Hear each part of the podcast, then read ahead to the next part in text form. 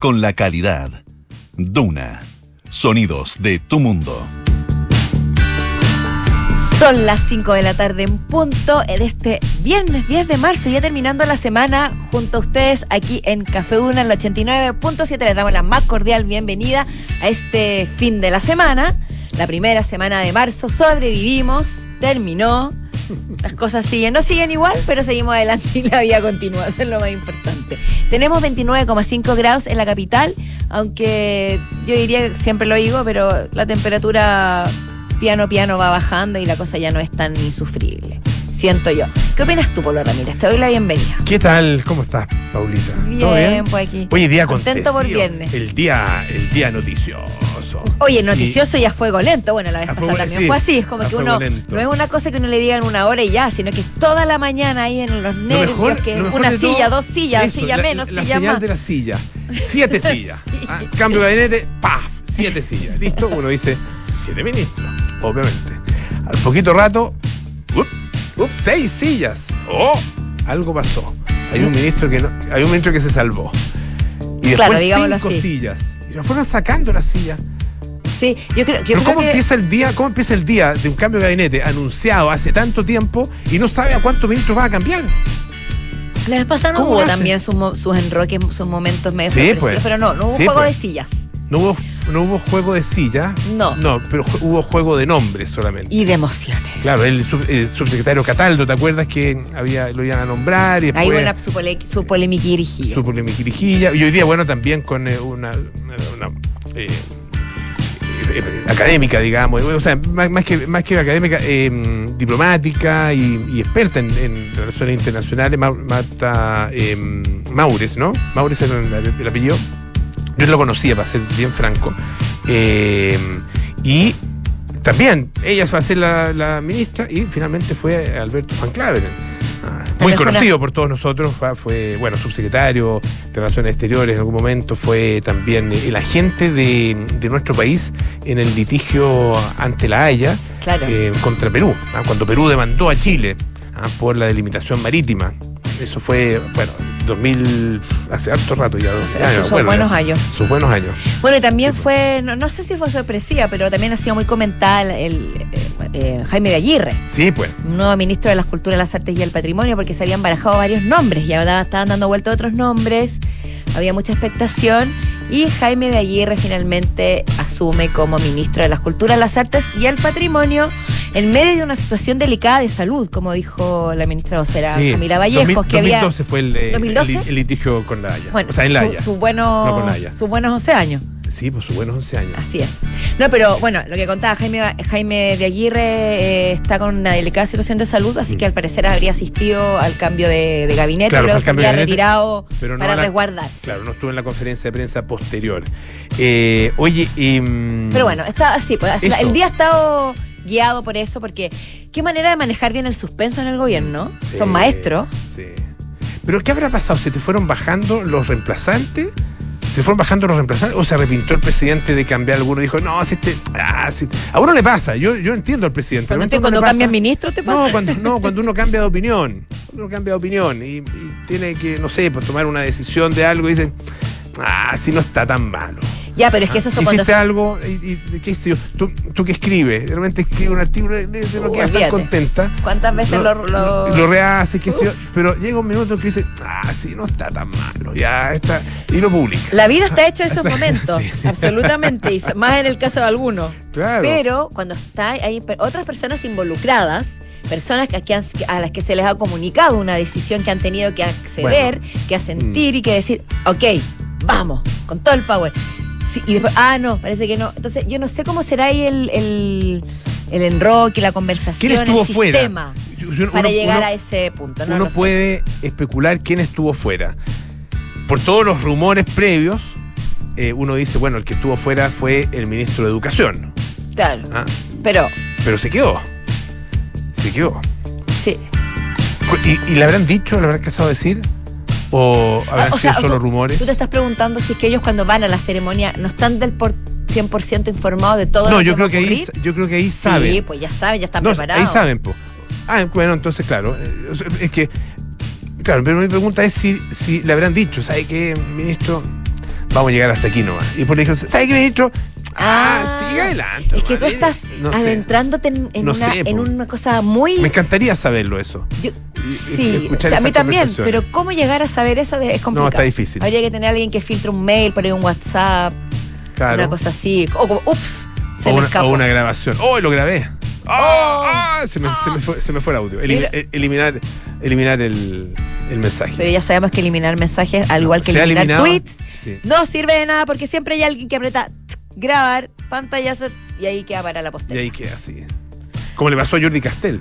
Vamos a Oh, comentar hoy eso. está- oye, qué impresionante. Sí. No, no- no lo logro entender. Ya, ya si, si con nosotros aquí en la 89.7 y Duna.cl, podrá enterarse de, de lo que le estamos adelantando. Oye, vamos a hablar hoy día de, entre varias otras cosas, de un tema que es bien interesante. Tiene que ver con la felicidad. Mira tú. Y la pregunta que se ha hecho la humanidad durante tanto tiempo. ¿La plata hace la felicidad? ¿Ah? ¿Me estás Es una, preguntando? una pregunta. Es no me, es que no, no me salió, no me salió, me salió como más afirmación que como pregunta. Parece la que tu- plata. Tu, postura está clara. No, no, no sé. No sé. Bueno, después de este estudio que les vamos a comentar, podría ser. ¿La plata hace la felicidad? Eso, muy bien. No, pues un poquito forzado. No, pero da mucha risa algunas Ya. cosas. No, no, no hacen felicidad, pero te hacen ponerte alegre. Ya. Eh, medio sobreactuado me salió. Pero es que hiciste, pero hiciste el punto. Está claro. Transmitiste la idea. Hoy tenemos también a nuestros infiltrados, por supuesto, Andrés Gómez, que nos va a hablar de la polémica en la Feria del Libro de Bolonia ah, por eh, eh, la- el ánimo sensor, así lo, Ah, ha, lo titulado él. El ánimo, ánimo, no ánimo, ánimo sensor contra los libros infantiles. Hoy, a partir de la censura de este libro, con tango son tres de la familia de pingüinos homoparentales que yo la encuentro tan linda la historia. Al parecer está basada en algo real, dice por. Sí, ahí. parece que una historia real. No, no lo manejo a cabalidad Sí, y Andrés nos podrá contar, pero considero que, que, bueno, ya se les va de Es las que manos. lo que pasa es que vienen esta, eh, esta oleada censora, viene de, de, de la izquierda y de la derecha, Claro. del conservadurismo y del progresismo. Viene de ambos. Ah, eh, entonces, eh, finalmente, la, la víctima, bueno, vamos a comenzar con Andrea, la víctima pasa a ser la literatura. Y Alejandro Laluf nos va a hablar de una nueva aplicación nativa de Apple dedicada a la música clásica. Me encanta, me Bonito. encanta. Bonito. Bonito. sí. Arriesgado, lindo, apegarnos a lo clásico también. ¿Puedes poner música clásica de repente? De repente, yo creo que- No, mala idea. A mí al menos cuando Pésima quiero... idea. Mira, no es tan pésima idea, pero cuando yo me quiero, por ejemplo, re- relajar, tratar de concentrarme mientras hay ruido en el ambiente y cosas por el estilo, ¿Ya? siempre pongo música clásica. Ah, mira. Y me Pero ayuda es que alguna que te altera un poco. No, pero trato, que- sí, pero la y, adelanto. eh, Claro, unos Beethoven, unas Sí, pues. quintas, unas novenas, Claro. te dejan como tiritones. ¿sabes lo que pongo? al- unos males, te quedas pegado al techo. Cuando quiero Te es relajan tener ese, esa sensación, eh, Bill Evans. Ah, Vilés, me Sí, encanta. jazz, Ya- piano. Jazz y- también es y- una y buena ojalá opción. él, y ojalá solo, o, o solo o en trío, ah, con, con trabajo y batería. Ahí lo, piano con trabajo y batería, o solito Bill Evans. Y, Mira, te voy a decir algo súper cool. Yo tengo unos vinilos de Bill, de, Ah, de te Bill Evans y lo- los, tiramos ahí. Ah, muy bien. Tocadisco. Ya, pues, relajémoslos. Relajémoslo. Oye, el que no va a estar muy relajado es Jordi Castel. Contemos lo que hizo el pobre. No, no, no digo pobre, pero bueno, en fin, quién sabe qué, qué le pasó. Porque él habría publicado en su cuenta de en su cuenta, en su cuenta de Instagram una nota emotiva, una Mm. foto haciendo una especie de homenaje a alguien muy querido para él. La persona a la que él hacía alusión era Esther, con TH. Esther. Este, Esther. Podría leer parte. ¿Lo tienes por ahí Sí, sí, lo, mano? tengo, Sí. lo tengo acá, pero por favor, tengo el mensaje. Porque es un eh, mensaje, sí, es un mensaje muy sentido Allá va, dice. de Jordi. Aparece una mujer de cabellos blancos, arrugas en su rostro, pero muy bella, con, con una, una mujer que se nota que ha vivido la vida a cabalidad. Abro comillas. Dice la nota de. Dice el, homenaje de Jordi. Esther fue mi vecina el tiempo que estuve viviendo en Chicago. Y luego de un par de guiños, construimos la amistad más valiosa que conservo hasta hoy. Este era el posteo del conductor que hacía alusión al tiempo en el que vivió en Estados Unidos durante, o que estuvo en Estados Unidos durante el 2016. Y esto no queda ahí. Sigue el homenaje. Sobreviviente a los campos de concentración y el holocausto, fue desarrollando con los años una particular forma de conectar el espíritu y la energía con la vida que uno merece. Luego dijo, tengo la fortuna de seguir conectado, seguir, o sea, esto es una persona que seguía con vida, constantemente con ella y sus poderes de mujer sabia y generosa. Una Pachamami, Mm, o sea, sí, Pachamama, sí. una... Pero, ¿qué pasó? Que él no, te- no contaba con que esto iba a ser publicado en redes sociales y la gente lo O iba sea, a comentar o sea, y la él, gente él lo, lo, iba a ver. él No, lo sí. publicó en redes sociales. No, lo publicó, pero no contaba quizás con el alcance que podía llegar a tener. Ah, Al nivel que alguien iba a reconocer a la mujer de la foto. ¿Y cuál sería la sorpresa? O no sería la sorpresa de todas las personas que estamos leyendo esta nota al darnos, al darse cuenta que la mujer de la foto era ni más ni menos que Jane Goodall. Conocidísima. ¿Quién es Jane prim- favor? No, no, sí, naturalista, sí. sí. Que la película eh, Gorilas en la Niebla, Ah, claro. protagonizada por Sigourney Weaver, pues. es un homenaje a ella.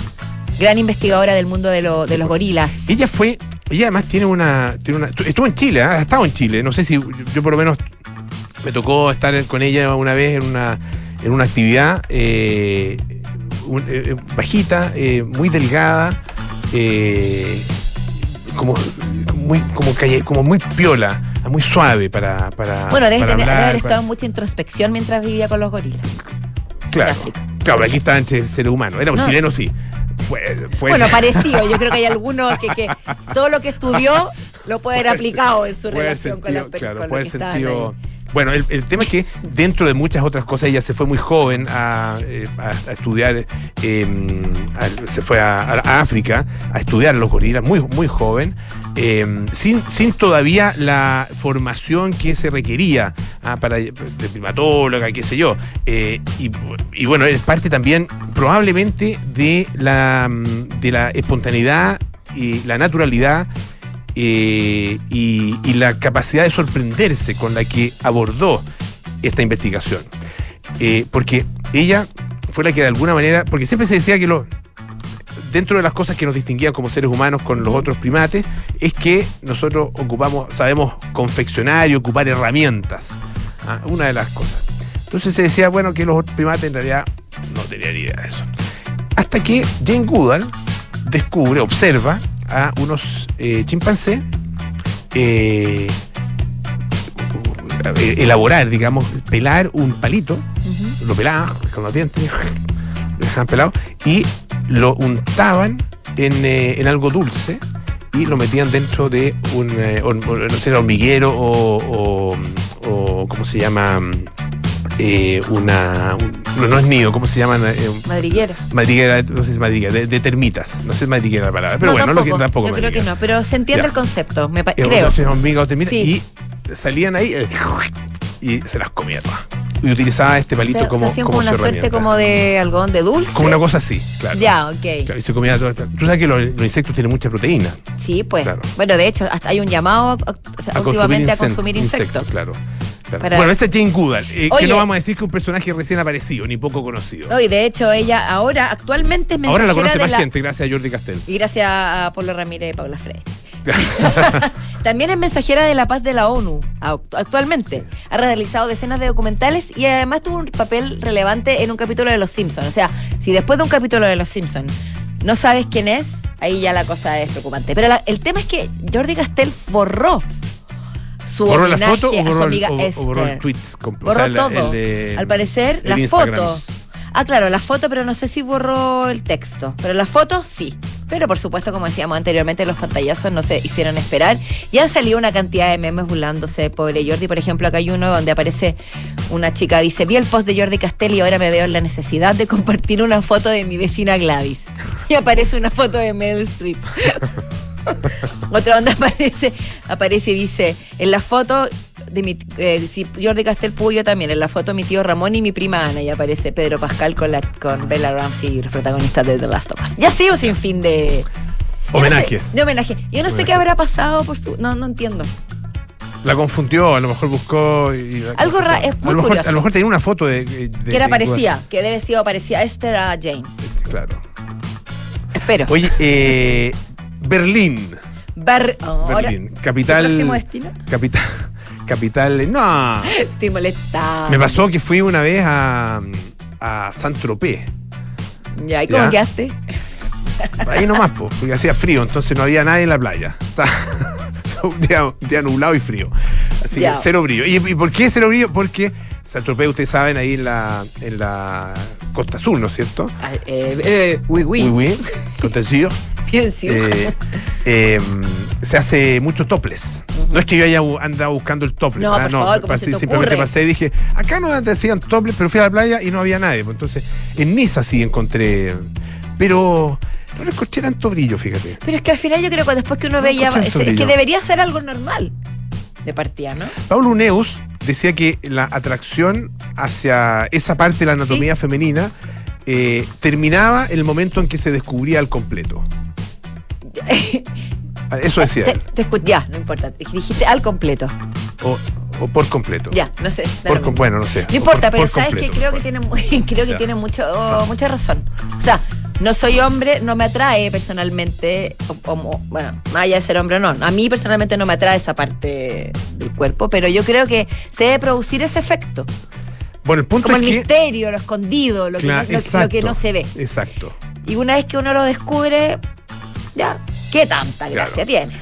Oye, y bueno, en Berlín las mujeres eh, van a poder hacer toples en las piscinas públicas en, eh, en esa ciudad. Son nuevas reglas ah, eh, que permiten a todos, hombres y mujeres, nadar sin cubrirse el torso. Perfecto. Y esto, fíjate que obedece a una denuncia, lo cuenta el Diario del Mundo, una denuncia de discriminación a una mujer, de una mujer a la que no se le permitía hacer toples en una piscina de la capital. Eh, la identidad de esta mujer no, no fue revelada y ella concurrió a la oficina de defensor del pueblo del Senado, tocó la puerta y para la igualdad de trato, dice, para exigir que las mujeres, tal como los hombres, puedan nadar en topless. Ah, eh, Me acuerdo que alguna vez nosotros esto lo comentamos. ah, La, entonces, la petición. La, la dejo hasta aquí. No, pues, No, Polo. no, ah. la, la solicitud, Estoy- el reclamo, Ah, ya, ya. y- y Es la génesis del conflicto. Puede ser. Estamos complementando lo que nosotros ya hemos hablado, eso voy. Bueno, Berliner Bader Mm. Betriebe, algo así, que es el nombre de, de, mm, esta oficina, ¿no es cierto?, la Defensoría del Pueblo. em, y dice que, em, perdón, en reacción a la denuncia, eh, Berliner Bader em, que administra las piscinas públicas de la ciudad, eso es, no es el defensor del pueblo, sino que eh, administra las piscinas públicas, decidió cambiar sus reglas de vestimenta.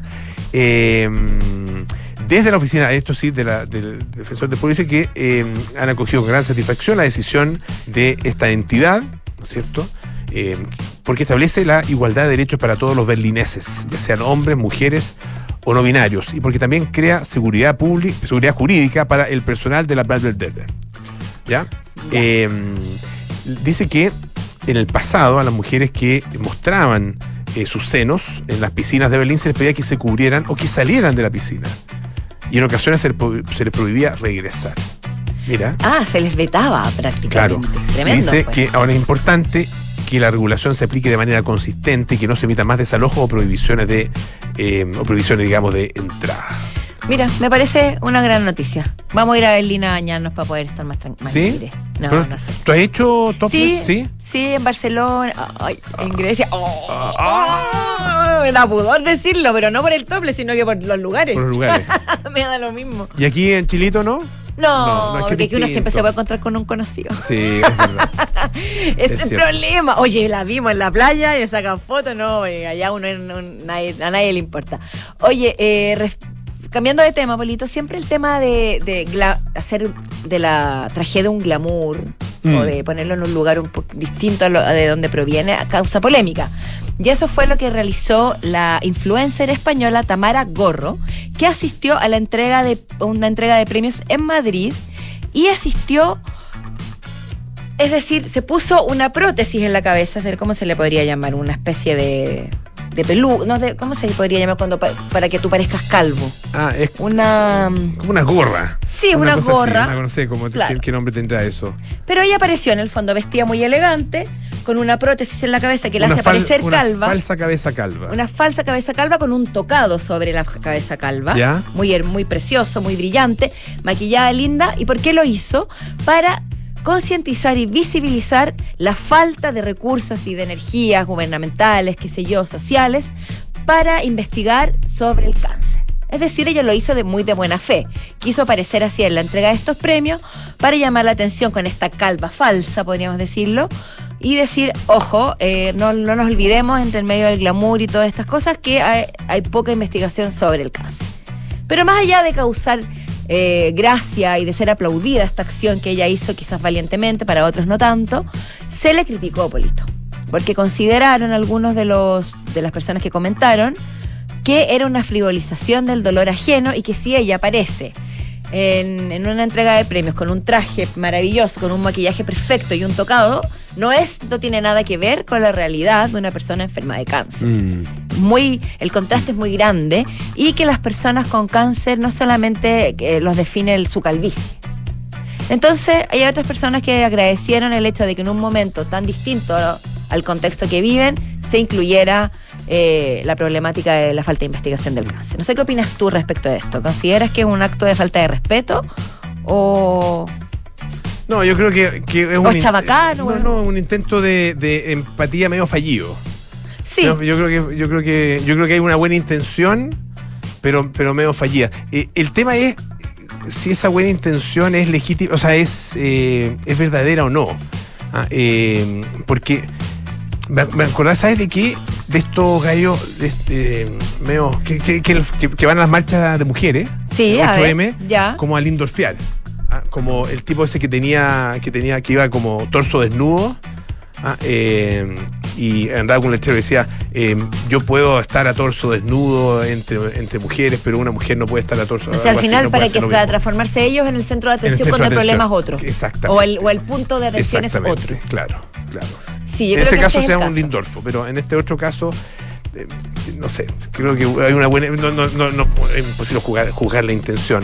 O sea, es, es injusto juzgar la intención, pero. mm, Pero, Pero- fallido. Pero es fallido, y de que dio Porque- que hablar, porque- dio que hablar. Sí, sí, ahora, si es el objetivo, está, está cumplido, pero no, creo que no todas las formas de dar que hablar son legítimas. Hay, hay maneras que son muy cuestionables de dar que hablar. Encuentro muy interesante lo que dijiste al final. Ah, mira, qué bueno. Lo anoto. no entonces. todas las maneras de dar que hablar son legítimas. No, ¿por qué crees que es irónico? Lo estoy no, diciendo no. muy Oye, en serio. eh, Gary Lineker, lo ubica a Gary Lineker. Yo te he contado de Gary Lineker, un gran futbolista inglés, eh, seleccionado del año 86, goleador de- del Mundial del 86 allá en México, eh, que tiene además un episodio bien curioso porque eh, es un jugador que en ese Mundial, eh, no recuerdo exactamente en qué, no sé si fue en ese Mundial o fue en el 90, estoy, estoy, ahí- me bajó la, la duda, pero defecó en la cancha. Lo- ya. Ahí yo te conté de eso toda y la te- y te mostré el que me hiciste, qué triste, pero dijiste eso y O me sea, te digo, de él. si te digo, ah, ¿te acordás del que se cagó en la Sí. Ese, ese, perdón, perdón el lenguaje, perdón el lenguaje. Ubica. Ah, Gary Lineker. Bueno, no, gran jugador gran- y, y además gran comentarista de fútbol. Ya. Ah, eh, muy conocido, uno de, los- de las estrellas del comentario de fútbol en, eh, en Inglaterra. Eh, él trabaja en la BBC, un programa que se llama El Partido del Día, Match of the Day. Eh, bueno, el punto es que eh, él también es- participa mucho y, y da muchas opiniones en asuntos de, de actualidad, de coyuntura. Y dio su opinión en relación con eh, nuevas medidas que se están implantando, se están proponiendo en realidad en el gobierno, eh, por parte del gobierno conservador ah, de Rishi Sunak, el primer ministro británico. Ah, es una legislación nueva. Eh, que lo que busca es combatir el, aumento gigante de inmigrantes que llegan en estas pequeñas embarcaciones, ¿no es cierto?, que cruzan el Canal de la Mancha, lo hemos visto ahí, eh, hemos visto, bueno, desde hace años ya, pero esto se ha intensificado. Bueno, el punto es que eh, Lineker, eh, a Lineker no le gustó, no le gusta esta medida, y tuiteó lo siguiente, aceptamos mucho menos refugiados que otros países europeos importantes. Esta es solo una política inconmensurablemente cruel, dirigida a las personas más vulnerables, Ajá. en un lenguaje que no es diferente al utilizado por Alemania en los años 30. Uf, ahí. Ah, ¿Estoy fuera de lugar? Se pregunta. Ah, eh, porque, claro, le habían dicho que está, en fondo, eh, hablando, hablando cabeza de pescado, le habían dicho. Y bueno, tuitea esto. Y esto significa una reconvención. O sea, de parte de la, de la BBC dijeron que iban a tener que tener una conversación franca. ah, eh, porque lo habían. varias personas lo denunciaron, particularmente gente parlamentaria, muchos parlamentarios conservadores ah, eh, lo habían denunciado. Eh, di- dice que dice el Daily Mail que él es la estrella mejor pagada de la BBC. ah, eh, gana un millón trescientos cincuenta mil libras esterlinas al año. Ya. Está bueno el sueldo. Está bueno. Eh, pero ¿Está feliz? Ver. Ah, Ahí lo ah, veremos, Buena, ya. buena pregunta. Bueno, finalmente la BBC decidió apartar a Gary Lineker por esta, apartarlo del programa por eh, esta, mm, este tweet, esta comparación que él hizo eh, en, en relación con la política que se está aplicando y la Alemania de los años 30, o sea, la Alemania cuando, es- cuando eh, durante el- los primeros años particularmente del nazismo. Eh, y bueno, eh, y el lenguaje que se utilizaba para justificar también eh, lo que en definitiva se convirtió en régimen totalitario de Hitler. Eh, tomó una decisión provisional en esta polémica eh, y va a quedar aparte entonces fuera de, eh, de las próximas ediciones de Match of the Day. Va a dejar de presentar hasta que tengamos una posición clara y acordada sobre su uso de las redes sociales. La frase por la boca, por la boca muere el pez nunca había sido tan, tan acertada y tan utilizada. Pero bueno, eh, también tiene, o sea, es una buena pregunta. ¿Cuánto derecho tiene una persona a dar su opinión personal ah, si es que representa un medio de comunicación? Es una buena pregunta. Te dejamos esa reflexión mientras vamos a la música. Vamos. Esto es Justin Timberlake. Can't stop this feeling.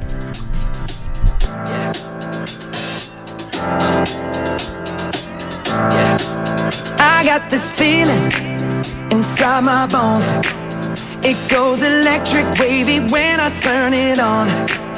Off from my city, off from my home. We're flying up no ceiling when we in our zone. I got that sunshine in my pocket, got that good soul in my feet. I feel that hot blood in my body when it drops. Ooh, I can't take my eyes off of it, moving so phenomenally. You're more like the way we rock it, so don't stop.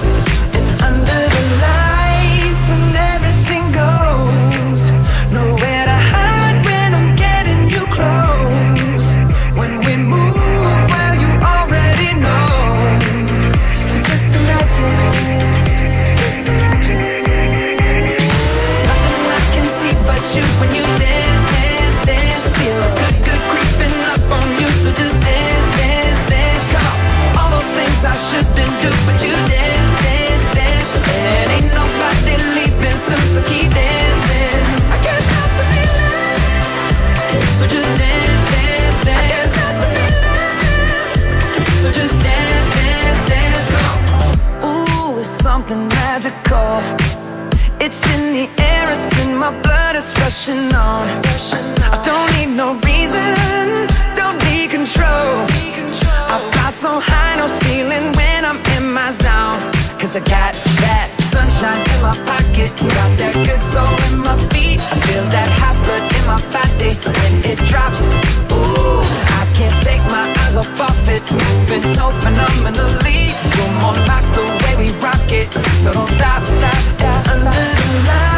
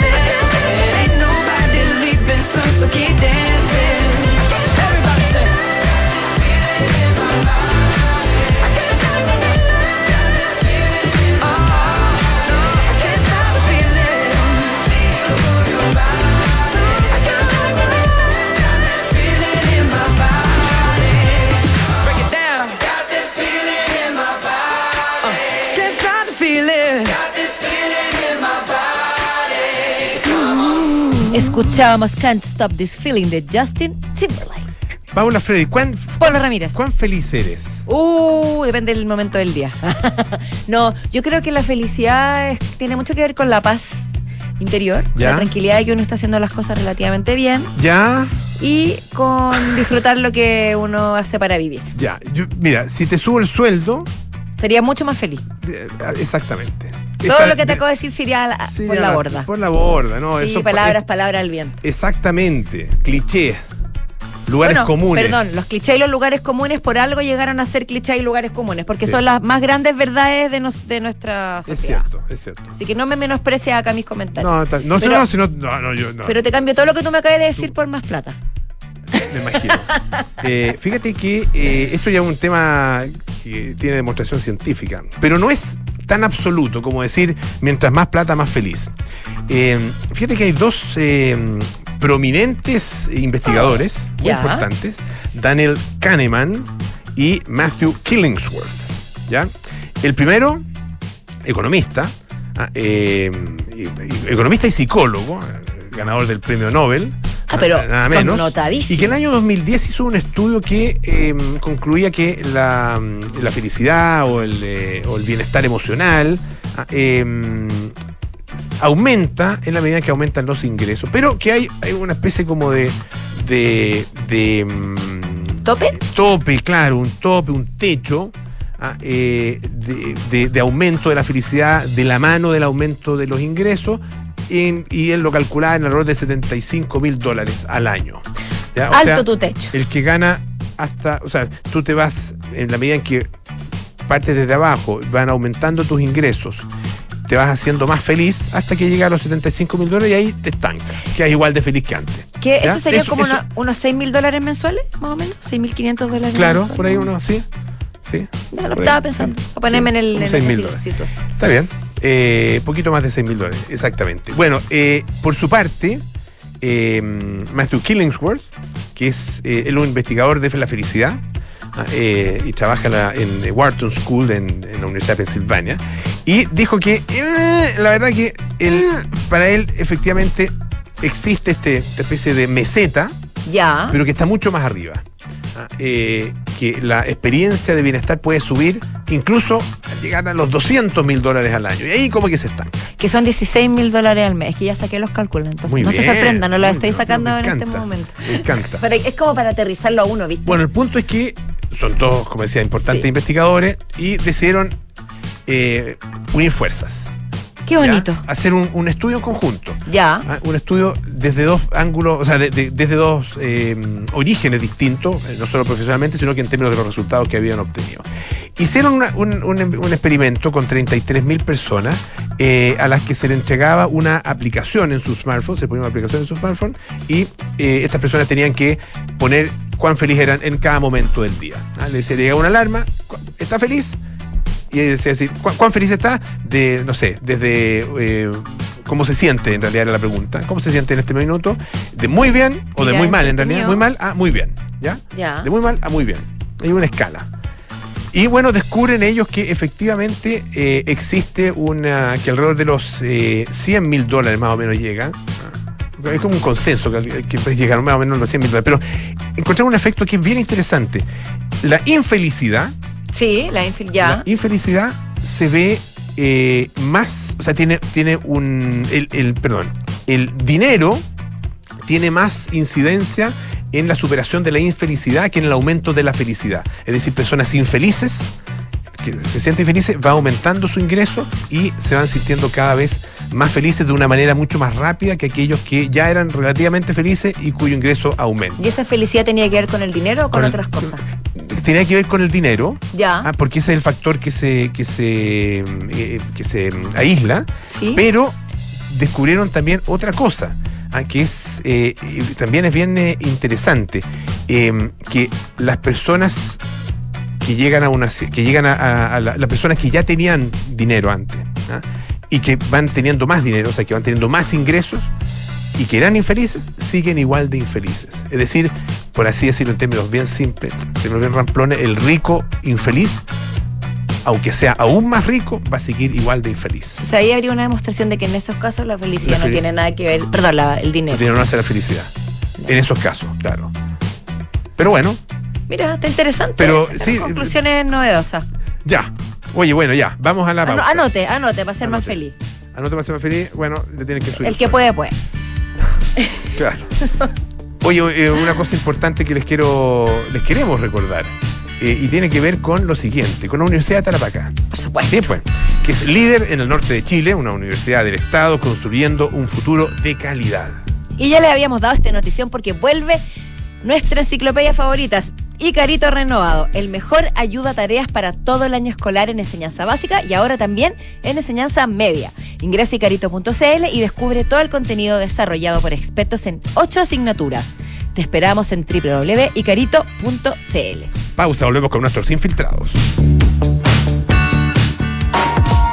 Universidad de Tarapacá, 41 años construyendo un futuro de calidad, con un modelo educativo centrado en las personas y contribuyendo al progreso nacional y regional. Top 10 en calidad académica y productividad científica. Universidad de Tarapacá, Universidad del Estado, protagonista en la custodia y preservación del patrimonio cultural milenario chinchorro. Custodiamos el pasado, construimos el futuro. En Scotia te damos un impulso para diversificar tus inversiones a un bajo riesgo. Hasta el 23 de marzo. Nuevo fondo Scotia estructurado deuda nominal con una rentabilidad no garantizada de hasta 10,9% al término del fondo, sin monto mínimo de inversión y ventanas de liquidez trimestrales libres de comisión. Encuéntralo solo en Scotia. Infórmese de las características esenciales de la inversión en este fondo mutuo establecido en su reglamento interno y scotiabankchile.cl. La rentabilidad o ganancia obtenida en el pasado por este fondo no se garantiza en el futuro. Los valores de las cuotas en fondos mutuos son variables. Este fondo no se encuentra garantizado y por su naturaleza estará afecto a condiciones de mercado y por tanto el aporte podría exponerse a pérdidas parciales o totales de capital. Infórmese sobre la garantía de los depósitos en su banco en cmfchile.cl. Marca registrada de Banco of Scotia utilizada bajo licencia. Una clara radiografía del Chile de hoy nos presenta Eugenio Tironi en su libro La sociedad impaciente, del sello editorial Ariel. En él nos plantea la idea de la impaciencia que caracteriza a las sociedades modernas, la necesidad de que todo ocurra ahora, de manera rápida e inmediata. Aborda también la sucesión de eventos que han sacudido a Chile en los últimos años y que nos ha llevado a la situación política actual. Un libro imprescindible para repensar nuestro país, evitar cometer los mismos errores y sentar las bases para el futuro. La sociedad impaciente, disponible en librerías y tiendas digitales. Conoce Edificio Lift de Inmobiliaria Hexacón, ubicado en un barrio consolidado de Vitacura, frente al Club Manquehue, Clínica Alemana y una variada oferta de servicios y restaurantes. Lift es vanguardia y diseño, con departamentos de dos y tres dormitorios entre pisos articulados alrededor de un atrio y puentes que cruzan convirtiéndose en balcones interiores. Conoce más en www.hexacon.cl. Control, llegó marzo y ya estamos en modo digital con Defontana. Inteligencia de negocios, check. Recursos humanos, check. Integración a bancos e e-commerce, check. Contabilidad y finanzas, check. Abastecimiento, check. Todo bajo control y eficiente. Mi empresa está lista para despegar. Prepárate para un año desafiante y despega la eficiencia con Sapiens de Defontana, el ERP para medianas y grandes empresas que te conecta con todo. Asegura tu cambio a Defontana RP con nuestro nuevo migrador automático ahora en defontana.com. Europa, Asia, América, Gran Bretaña, Estados Unidos, Chile. ¿Y entonces dónde invertir nuestro patrimonio? En MBI Inversiones pensamos que el mundo está lleno de oportunidades. Lo llamamos Inversiones sin Fronteras. Por eso, cuando invertimos, buscamos en los cinco continentes para obtener los mejores y más seguros retornos para nuestros clientes. Acércate a MBI Inversiones y cuenta con nuestra asesoría personalizada, porque en MBI Inversiones invertimos sin fronteras. Conoce más en mbi.cl. MB Inversiones. Desde 1998, coinvertimos sin fronteras. Cami, ¿cómo estás? Sabes, estoy bien, tranquila. A pesar de que fue muy difícil, siento que todo salió como él hubiera querido. Sí, es verdad. Es que al contratar los servicios funerarios de María Ayuda por adelantado, nos dio el tiempo que necesitábamos para preocuparnos de lo realmente importante y estar con nuestra familia. Descubra la tranquilidad de acceder a una compra anticipada de servicios funerarios, ayudando a los miles de niños y niñas de la Fundación María Ayuda. Más información en funerariamariaayuda.cl. Estamos contigo cuando más nos necesitas. En Sonda, trabajamos para que disfrutes tu vida, impulsando la innovación y el desarrollo de soluciones que acompañen la transformación digital de las organizaciones de hoy. Cuenta tú también con el respaldo, agilidad y eficiencia del líder en transformación digital de la región. Conócenos en sonda.com. Porque en Sonda trabajamos para que disfrutes tu vida. Sonda. Make it easy.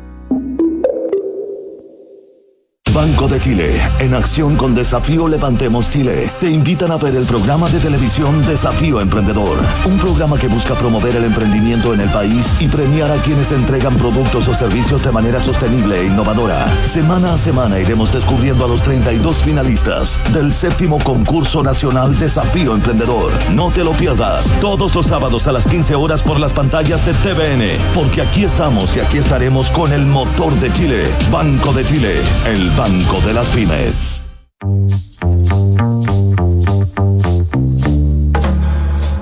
Son los infiltrados en Café Duna.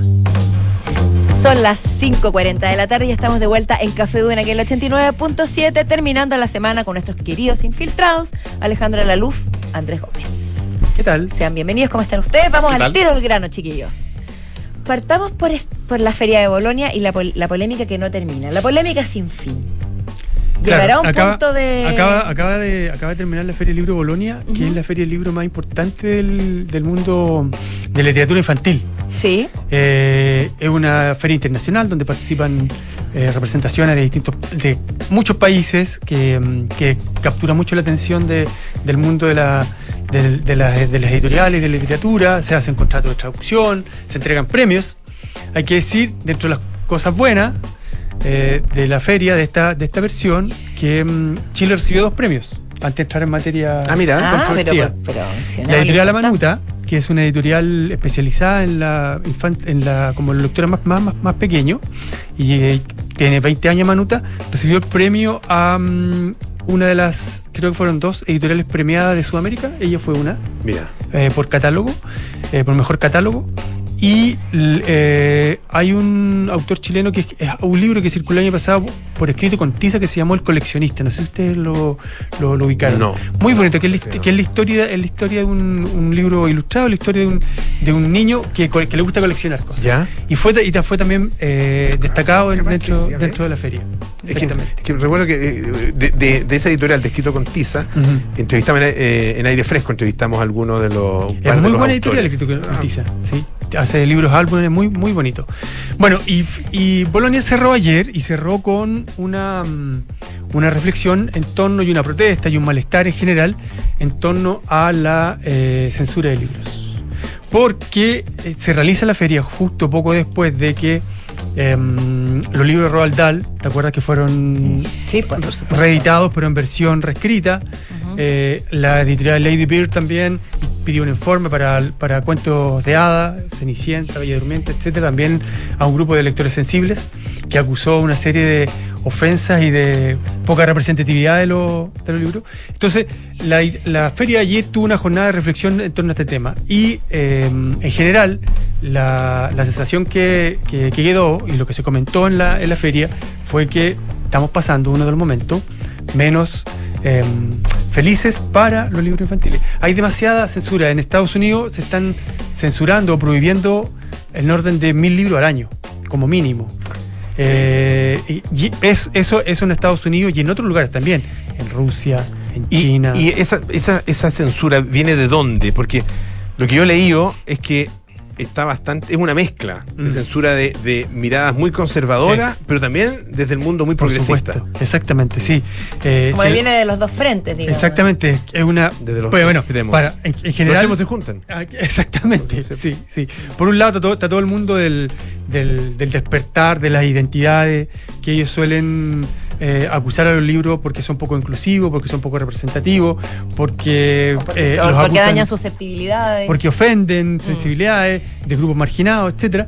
Y también hay un, en los últimos años se ha visto un rebrote muy fuerte también de una ala conservadora que, el- que está cuestionando los libros por eh, que no transmiten valores, valores digamos, asociados al mundo más conservador, eh, porque dañan o tergiversan la imagen tradicional de familia. O sea, Y uno van, los- van quedando pocazos el libro, entonces que se liberan. Sí, uno de los libros que, que- que ha dado que hablar últimamente es un libro que también ha, te- ha tenido mucho, mucha este, mm, aceptación, ha tenido muchos muchos premios, que se llama Con Tango, son tres. Ajá, los pingüinos. Exactamente, el, que, el- que es la historia de los pingüinos. Esta es una historia real de dos pingüinos que en el zoológico de Nueva York se hicieron pareja, dos, pin- dos pingüinos machos, eh, se hicieron pareja y eh, se les entregó un huevo para que lo, para que lo criaran. Sí. Eh, y el libro cuenta esta historia, la historia de estos dos pingüinos que se llaman Roy y Silo. Eh, y claro, eh, hubo una reacción de, de parte de familias conservadoras que dijeron que el libro estaba atentando contra la idea de familia tradicional, yo, y entró al índice del libro, de- del libro en revisión. No está totalmente censurado, pero está, digamos. O sea, hab- habría que prácticamente eliminarlo bajo ese punto de vista, porque la génesis del libro, la razón de ser, de base ya es conflictiva. ¿Qué van a censurar? Claro, claro. Si, Ahora, la, si la idea es esa. Claro, ahora, el, el tema es, digamos, desde el punto de vista de estos, porque todo, todo esto está eh, empujado por padres, ¿no? Por adultos que consideran que son libros que no están adecuados para que los lean su hijo, etcétera. Entonces, lo, lo que, lo que en el fondo reclaman es que, claro, que son, que independiente que la historia exista, ellos tienen derecho a decidir cuáles son los libros que su hijo leen o no leen, si están de acuerdo ellos o no con, Claro. con Es, esa- es- es importante que los padres puedan eh, escoger los libros que, eh, que leen sus hijos, pero no los hijos de los demás. po. Ese es el tema. Entonces la prohibición efectivamente eh, eh, elimina eh, esa posibilidad para el resto de la gente y ahí hay un, Pero el un abuso problema de es poder. claro, pero ahí pueden decir ellos, como, pero si se les da dentro del currículum del colegio, de lo que tienen que leer para No, realizar una ojo- prueba, ojo ahí no- para todos por Ojo igual. que no siempre que no siempre son libros que están dentro del currículum. Ya, son libros que están disponibles en las Claro, bibliotecas. se- se- se Ya, en ese caso- su, su existencia y su presencia En ese. Se pide que se retiren de las bibliotecas. Pero en ese caso, entonces, como dice el Polo, que el libro está disponible, que haya como un control parental de que el padre decida si el niño puede o no sacar el libro cuando tiene una cierta edad. Claro. Pero Yo- eliminar lo que es eso. Claro, es, es que es, es el, digamos, es el, el punto de vista de, de esta organización, una de ellas que ha ganado mucha fuerza últimamente, se llama eh, Madres por la Libertad. Alejandro Laluz está indignado. Solo Y ella, y ella lo que dice es que, claro, si tú quieres acceder a estos contenidos, está en la librería para que los compres. Claro, ¿no? Eh, pero no, no, no lleves estos, estos, estos contenidos potencialmente riesgosos, peligrosos, al espacio donde están los. Da para mucho el Da tema, pero por bueno. supuesto. Oye, el, el libro que tú mencionabas, de, escrito con Tiza, El coleccionista, El coleccionista. sí, eh, eh, hice una entrevista a Matías Prado. A su, Matías Prado, a él es el autor, exacto, que hace algún tiempo acá en, eh, en, la radio, en el año 2022, acá en Aire Fresco. Así que pueden revisarla ahí en nuestro, nuestro podcast. Excelente. Muchas gracias. Don Alejandro. Don Polo, lo que pasa es que antes de, de entrar de lleno al, al tema que traía, em, hoy día en la mañana, mientras escuchaba las distintas transmisiones de los canales y sus departamentos de prensa con el cambio de gabinete, hubo una conversación que no recuerdo exactamente en qué canal fue, pero fue más o menos, si están hablando, creo que fue en Canal 13, de hecho, donde están hablando de un posible, eh, digamos, eh, sorteo o polla, ¿no es cierto?, para determinar quiénes iban a salir elegidos ministros. Y, el, y, el, y, y la persona que estaba en terreno dice, sí, sí, sí, pero por favor, polla, no, no, nosotros no ocupamos los jóvenes esa palabra, así que por favor, eh, tenemos- digamos sorteo, por favor. Y hubo un silencio incómodo y ahí continuaron. Y yo me quedé helado, la verdad. Vamos a quedar sin vocabulario, sin helado, expresión, nada. Son la palabra polla. Sí. Bueno, en España tiene otra significación. España, Claro, por supuesto, sí, pero en pero Chile- eso- pero hay o sea, que- hay que claramente, verlo en su contexto, El claro, periodista, el periodista lo está obviamente diciendo en ese contexto. Claro. No, no, no, nosotros los jóvenes no ocupamos esa palabra. Nosotros los jóvenes. Lo- ¿no? sí, y, y re- y re- me- eso también me llamó la atención. Nosotros los jóvenes, me llamó la atención. Bueno, para los más viejos probablemente. Anda. Oye, el Bueno, tema sí. de los servicios de streaming de música, donde todos nosotros, por supuesto, tenemos de una u otra manera, ¿no es cierto?, una suscripción a un servicio de música popular. Pero, ¿qué pasa con la música clásica? Pusiste voz de música clásica. Oh, no. Eh, el tema es que hoy Apple, de todas las marcas, digamos, ha sido la primera que, hasta donde yo tengo entendido, digamos, en términos de, de- de un gran conglomerado tecnológico, hoy sacó su Apple Music Classical App, es decir, una aplicación que está pensada para dedicarse al 100% en búsqueda y reproducción de contenidos que tienen que ver con música clásica, música docta. Lo interesante es que esto viene de una mm, aplicación que fue creada el año 2018 que se llama Prime Phonic, que era probablemente el único servicio de streaming que tenía esta característica y Apple lo compró en 2021. El servicio se cerró y hoy, 2023, nace nuevamente o renace el servicio bajo la tutela de Apple. Lo interesante es que eh, esto evidentemente se puede conjugar con la suscripción que uno tiene a otros servicios de streaming de Apple Music más tradicional, es decir, algo así como alrededor de 15, 17 dólares más o menos, para, para el plan, digamos, completo. Hay obviamente niveles más bajos. Pero lo interesante es que efectivamente existe todo un público que probablemente muy pocas veces eh, es eh, ofertado, ¿no es cierto? En el sentido que cuántas son las posibilidades que tú puedes acceder a música clásica ordenada, no simplemente un video de una orquesta en YouTube, sino que playlists, curatorías, ¿no es cierto? Eh, especiales por autor o por tendencia o por siglo. Y de hecho, uno de los detalles que tiene esta aplicación es su motor de búsqueda, porque tiene es casi como una mini inteligencia artificial en el sentido que no solamente te puede encontrar resultados a partir del autor o de la pieza musical en cuestión, sino que por la orquesta, por, eh, distin- por el, El director, de orquesta, en fin, por una serie de, de otras métricas más específicas, que obviamente los amantes de la música docta manejan mucho más, para poder pillar, digamos, eh, el pedazo de música en particular que quieren escuchar. por, por Opus y por. Por ejemplo. Por Claro. op, ejemplo. Op. Oye, y, perdón, ¿y qué te ofrecen? Porque el, el- la, la streaming o las plataformas como Spotify existe música clásica. Correcto. Hay una gran y vasta base de, da- de- Sí. base de música. ¿Qué, ¿Cuál sería la diferencia? y ¿Cuál es el trato de los streaming más populares frente a la música clásica? ¿Qué En es lo que te ofrece de más? Lo que pasa es que, a ver, lo que yo entiendo, porque todavía no, no he probado, de hecho, la aplicación ya está al aire, pero solo para pre-suscribirse. Ya. No está como liberado al 100%. Hoy día hizo el anuncio, Apple salió recién del horno durante la tarde. Tiene que ver principalmente, yo creo, Paula, con el hecho de dedicarse completamente a la música clásica y dedicarle a sus suscriptores eh, una curatoría de música que va mucho más allá que simplemente tener la opción de encontrar esa pedazo de música en tu biblioteca gi- gigantesca música que tienes con más de 90.000 canciones. Perfecto, quizás te va a, seguramente te va a hacer sugerencias, listas. Absolutamente, absolutamente. O como hacen en Spotify, tú eliges una canción y te muestra la radio de esa canción. O sea, imagínate la demanda que puede tener una persona que efectivamente es fanática de la música clásica para que le dé un servicio de streaming mucho mayor que lo que pide, digamos, un usuario y un consumidor promedio de Spotify o Deezer o el mismo Apple Music. Y mucho mayor por lo que tú dices, porque al final las, la- las interpretaciones de los clásicos de la música clásica, valga la redundancia, son interpretados por un sinfín de orquestas, de Correcto. músicos solistas, de tríos, de música de cámara. Cada una se puede dividir en cientos de posibilidades. Exacto, y ese es un poco el, el- el sentido que tiene la Ya. aplicación, reunir todo eso. No solamente los pedazos de música clásica tradicionales, la quinta de Beethoven o qué sé yo, sino que hacer una curatoría específica respecto a si te gusta esto, qué más te puede gustar. Eh, tiene un motor, por supuesto, de inteligencia artificial bien interesante que enfocado a ese, a ese tema en particular, etcétera. O sea, yo creo que, claro, para alguien que gusta, digamos, de la música clásica de verdad, yo creo que esto es un, un must. Don Alejandro Laluf, Excelente. Andrés Gómez, muchísimas gracias. Que tengan un gran fin de semana y nos vemos la próxima semana aquí en Café Dura. Así es, nos despedimos, se acaba la semana, nos encontramos entonces el lunes a las 5 de la tarde. Ahora viene Enrique Llevar con las noticias y luego Polo Ramírez con aire fresco. Chao, chao. Hasta el lunes, buen fin de semana.